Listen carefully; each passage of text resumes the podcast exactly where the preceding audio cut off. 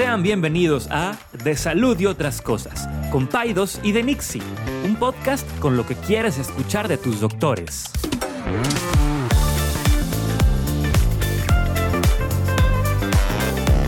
Les recordamos que ninguna opinión o consejo de nuestros anfitriones o invitados sustituye la valoración médica o representa a nuestra institución universitaria o de salud.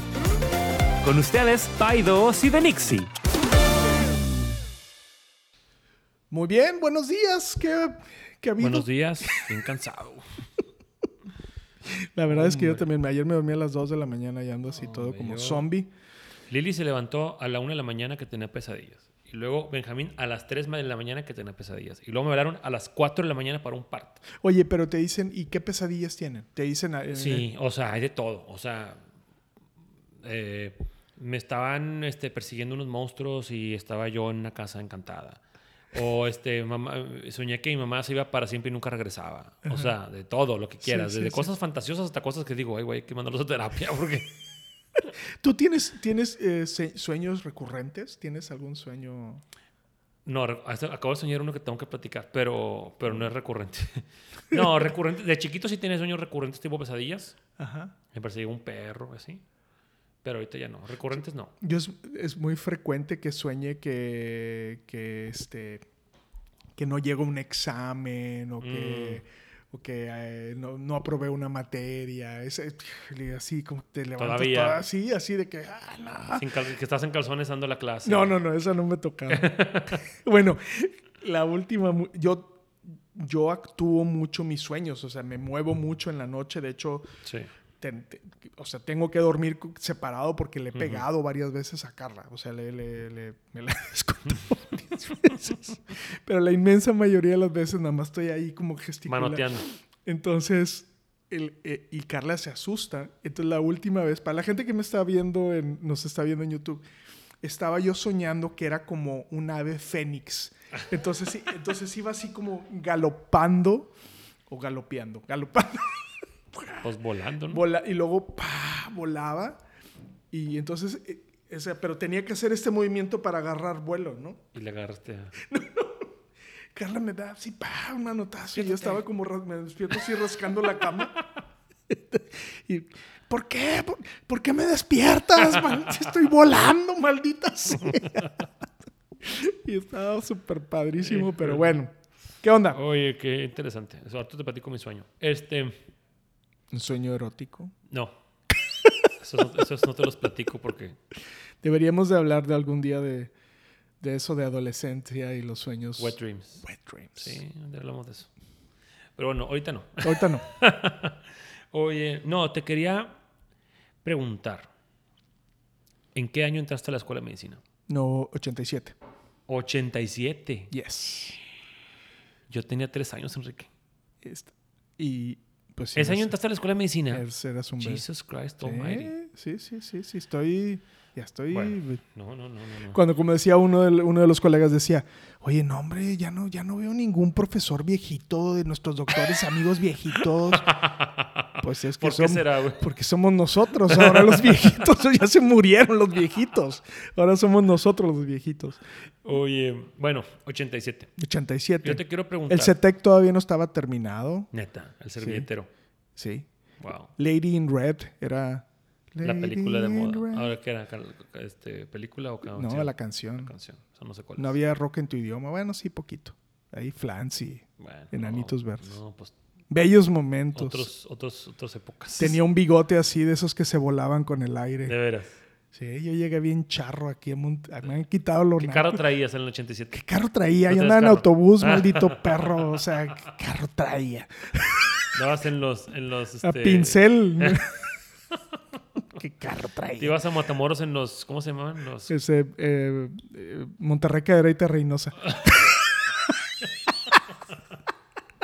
Se paraban en todos lados, Sí. mugrero. Se oía uno que decía Nescafé. Nescafé. Burritos Nescafé. Burritos. Burritos Nescafé. bueno, ya, X. En el 87, eh, ¿tú crees que...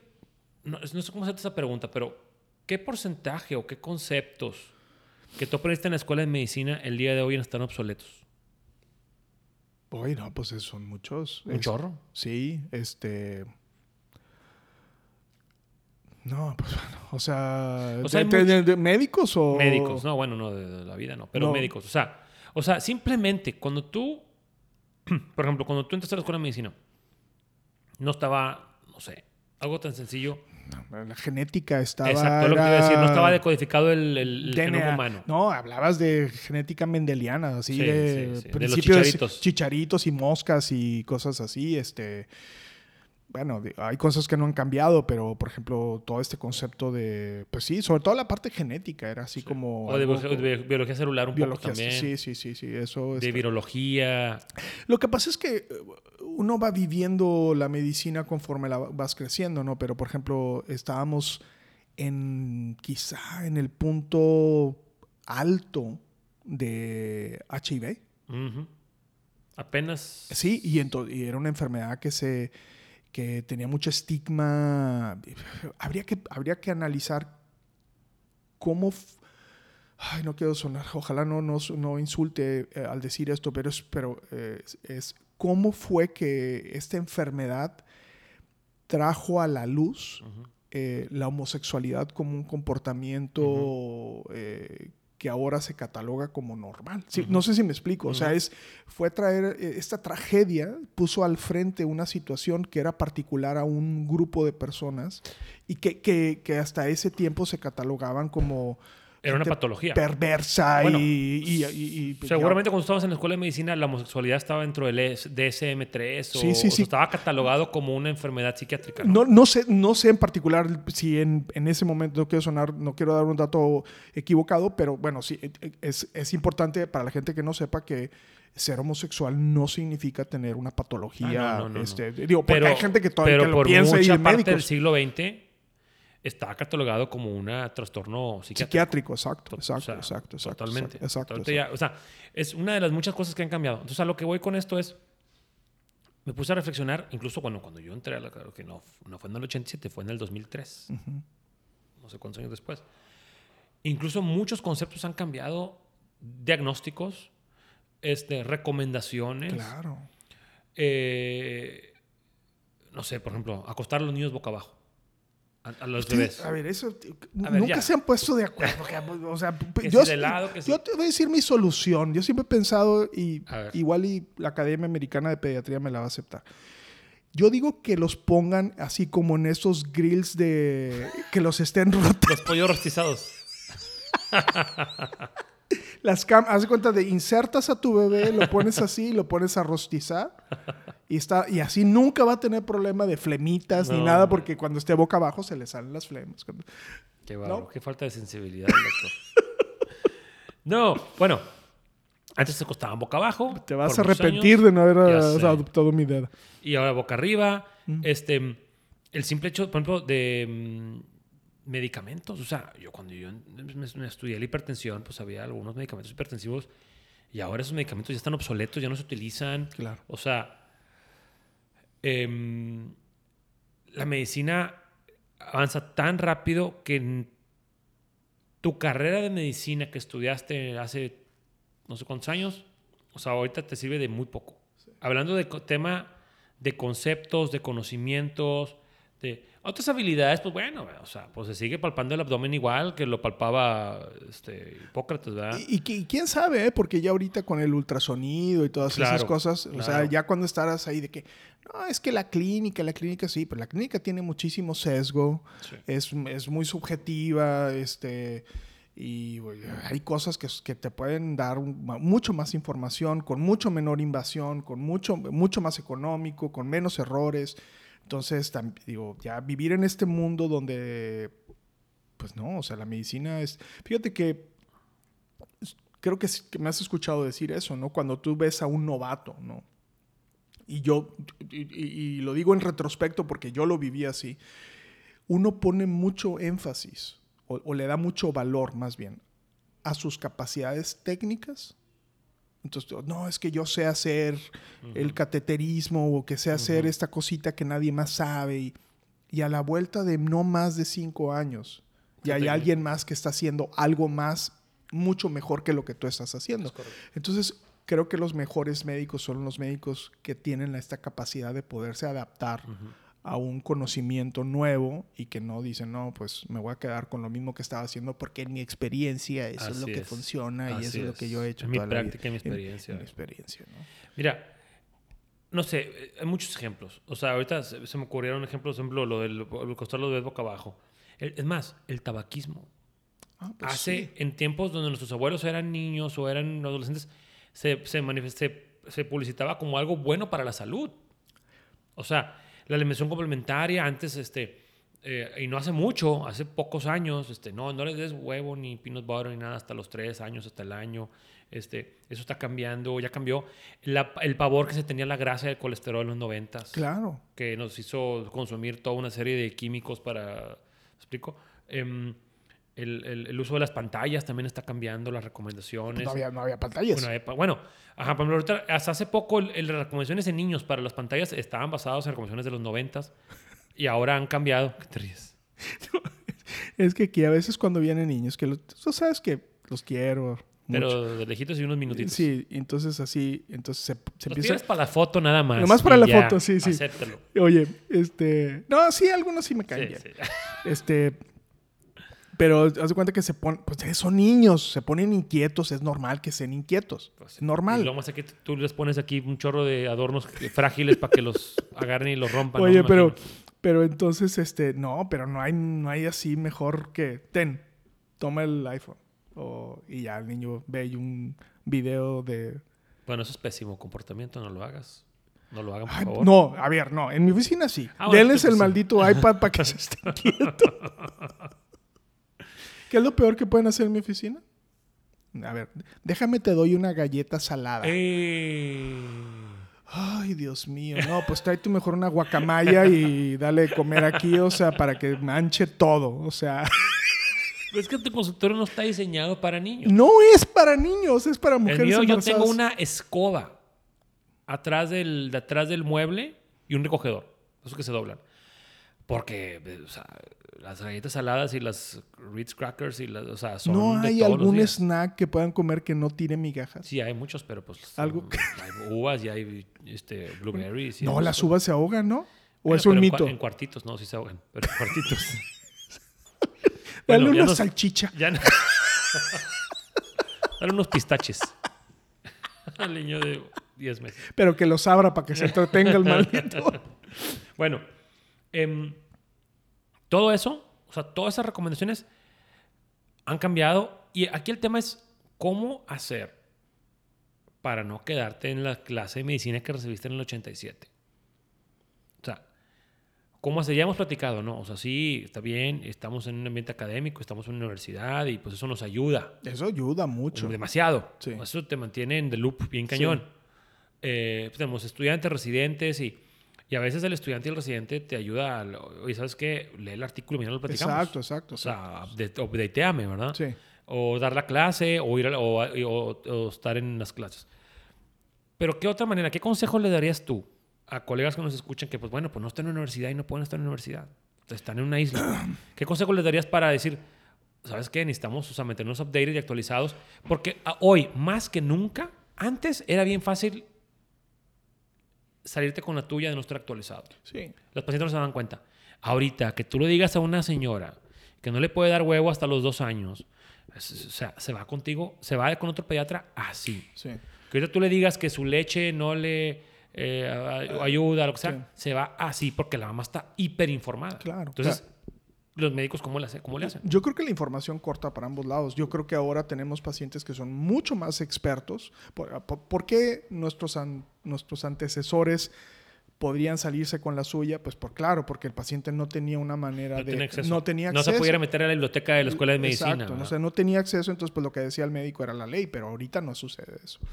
Eh, yo, mira, una de las cosas que está sobrevalorada, ¿no? Y eso es...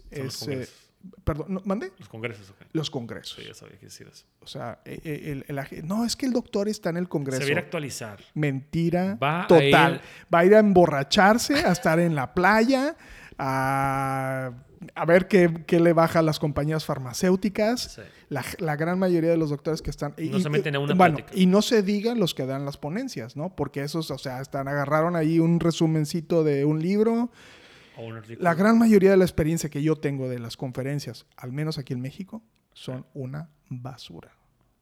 Entonces, pero bueno, entonces está sobrevalorado. Puedo aprender mucho, porque aparte, eh, eh, desde, el punto de, ah, desde el punto de vista docente, la gran mayoría de los congresos siguen teniendo este esquema muy tradicional, donde pones a, a alguien ahí que es, que es político, que, es, que está ahí no es porque sea bueno, la mayoría de las veces, y, este, y da una clase que no es ni siquiera su experiencia, es un resumen, y, y la, te estás jeteando. Eso no es una manera de aprender. Yo Y más si anoche hubo fiesta en el. Además, y anoche, sí, ya sé, ahí con las chanclas y la pelota de playa. Este, yo, para mí, las experiencias de mayor aprendizaje y que me han permitido poder estar como al día es literal tomarme como un tiempo. Haz de cuenta, tomar un curso, pero no un congreso, sino como as- as- as- eh, algo, e inclusive ya ahorita es una mezcla de algo como en línea y presencial. Pero, y es que también depende mucho como del aspecto. Diplomado Sí, algo exacto, como, como algo, de- o sea, es... También sal- hay que ver en dónde, porque Sí. o sea, ahorita hay tanta oferta de diplomados, cursos y que a veces, veces te topas con mugrerito, ¿verdad? O sea, Claro, hay claro. que saber que no nomás porque tomé un diplomado ya, ¿verdad? Sí. Este, mm, fíjate, otra que yo estaba pensando, o sea, porque nada más, la, la lógica y la, la- la fácil es, bueno, pues métete a una, a una institución universitaria, ¿verdad? Pero no todos tienen acceso a eso. Si tú eres un médico especialista, trata de rodearte de gente joven. Eso Uy, es sí. lo que yo le diría. Sí, sí, o sea, si ya fuiste a la escuela de medicina en el 87, güey, pues sabes qué, rodeate, agárrate un partner este, joven, recién salido, ofrécele a algún estudiante de medicina o algún residente ser su mentor. O trata de, de- de- de como que forjar una relación como de mentoría con alguien. Y ojo, una relación de mentor no como que bilateral, o sea, porque no es de que, ah, vente, acércate conmigo, yo te voy a enseñar todo. No, es, a ver, enséñame tú. Sí. o sea, enséñame este, que, que ahorita lo- la técnica más actualizada o, o qué dicen las nuevas recomendaciones de vacunas. O, o sea, trata de rodearte de, de gente joven que te pueda empapar un poquito, o sea, de, de- de las nuevas este, recomendaciones. Dime. No, no, no, yo coin- coincido contigo. Yo creo que una de las mejores maneras es, es, yo creo que una de las mejores, ahorita que me quedé pensando, sí, estas partes donde me he tomado el tiempo y me he salido de mi, como de mi día a día, he aprendido mucho, pero creo que en el día a día aprendo más de mis alumnos y de los residentes y de mis, mis colegas y de... O sea, un doctor, por ejemplo, esos doctores que están aislados, ¿no? Están en un lugar ahí solos. comercial. En una plaza comercial, aislados. Híjole, pues, pues es bien difícil que tú, te- o sea, porque, por ejemplo, no, no sé, ahorita me llega a mí una mamá y me dice, tengo un niño que tiene esto, ¿sabes qué? Vamos con el pediatra o déjame, te, si, me explico, o, o inclusive se da mucho de esta cuestión de qué piensas, ¿no? Le hablas a alguien, oye, ¿qué piensas tú de esto, no? Y eso cuando estás aislado es, una, es como una bandera roja, ¿no? Este... eh, yo creo eso, ¿no? Creo que estar en un escenario académico es un escenario muy eh, rico para poder estar al día. Eh, otra recomendación, aparte de sí, y totalmente de acuerdo, pero, y otra recomendación sería ah, tratar de mantener un hábito de lectura, sí, o sea, de referente a tu especialidad. sí, O sea, con un artículo de revisión que leas a la semana, Sí. uno, sí, sí. uno de revisión a la semana. Cuando para la gente que nos escucha un artículo de revisión, no es un estudio en particular donde estudiaron 20 niños, es un artículo, vamos a revisar todo un tema Sí, y ver qué es lo más actualizado. Generalmente en las revistas de pediatría, de ginecología, de, sale una revisión a lo mejor cada 10 años de un tema. sí, ¿O cada cinco? Sí, O sea, de que, no sé, preeclampsia. El artículo de revisión del artículo, ¿cómo se llama el Journal de Gine? El más- Amer- American Journal of Obstetrics. el LACOG. Sí, El- o- el- el- O o la sea, revista VR. con que te leas una, una revisión a la semana, con eso vas a poder ir como que haciendo, estando un poquito al día. Porque si no, o sea, pues puedes ir a una plática o puedes ir de repente, pero la verdad es que el, el, el- el- lo que tú le puedes sacar a una plática o lo que le puedes sacar, el artículo ahí está, lo subrayas, ahí lo tienes en tu, en tu yo me acuerdo un doctor que, iba con la consulta, los guardaba todos, ahí los iba guardando, los imprimía, los guardaba, los imprimía, los guardaba, y de repente tenía una duda, iba y los sacaba y veía sus apuntes. No sus apuntes de la escuela de medicina, esos apuntes ya no sirven para nada. Claro. Los apuntes de la lectura que él hacía semana con semana, ¿verdad? Entonces, si no haces nada, lo, lo que es un hecho es que si no haces nada, Sí. aunque seas entrenado en Harvard o en Stanford, si te entrenaste hace 30 años o 20 años o 15 años, si no sigues con la intención de actualizarte, te vas a caer en obsolencia. Ahorita que, dije- Obsolescencia. ahorita que comentabas, había un, un urólogo, no sé si te tocó verlo a ti, que yo creo que hizo, no sé, tres meses en Harvard. Toda su oficina estaba, eh, sí, no, o sea, tenía más souvenirs De Harvard que de la Ha- tienda. Que la tienda de Harvard. o sea, ese vato así de que traía su bonete de Crimson y, o sea, no manches, es ridículo. Este, eh, ¿sabes qué te diría yo? ¿Qué le, qué le agregaría yo también a eso?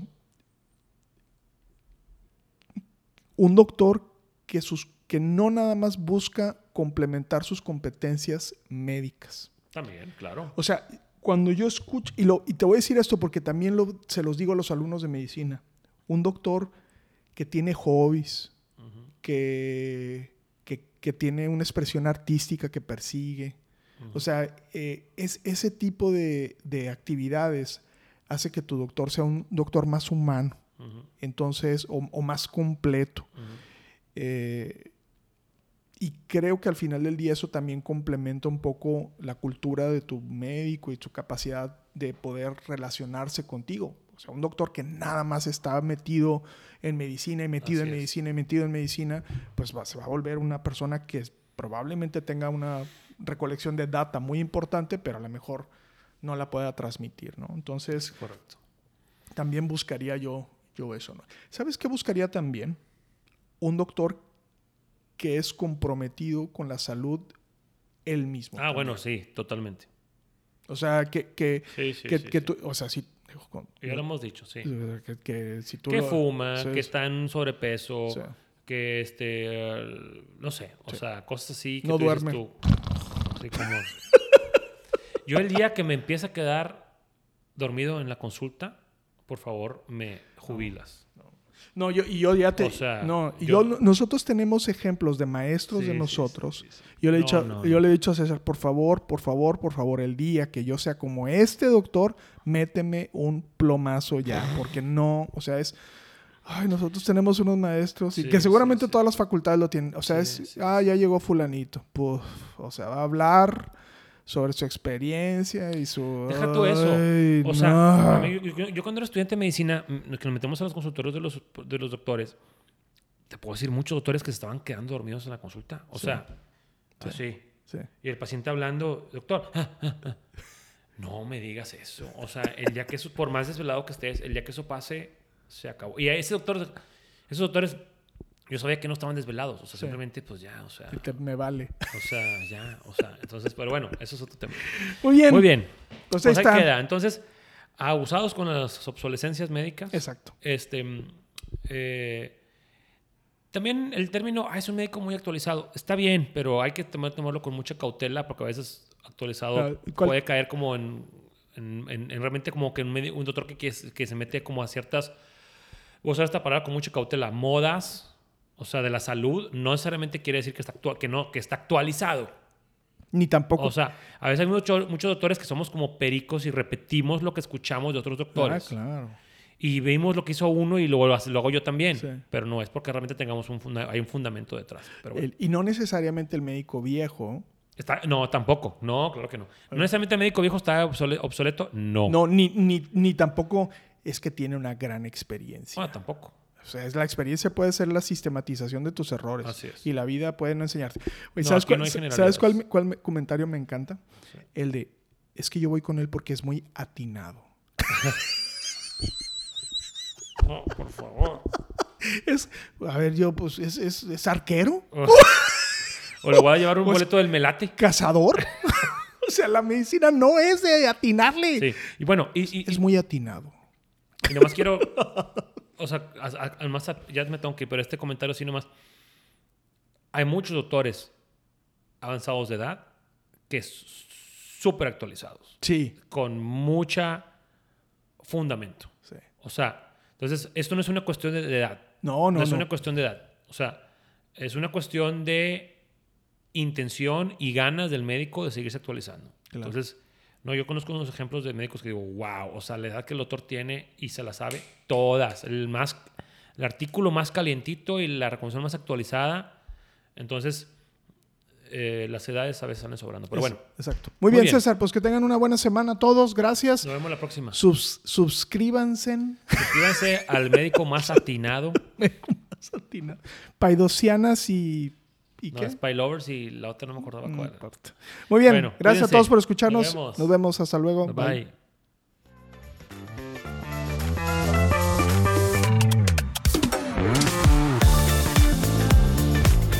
Gracias por acompañarnos en un episodio más de Paidos y de Nixie. Puedes encontrarnos en Instagram como arroba DRE Saldívar y arroba pediatra-césar Lucio. También nos encuentras en YouTube como De Salud y otras cosas by Paidos y de Nixie. Nos vemos en el siguiente episodio.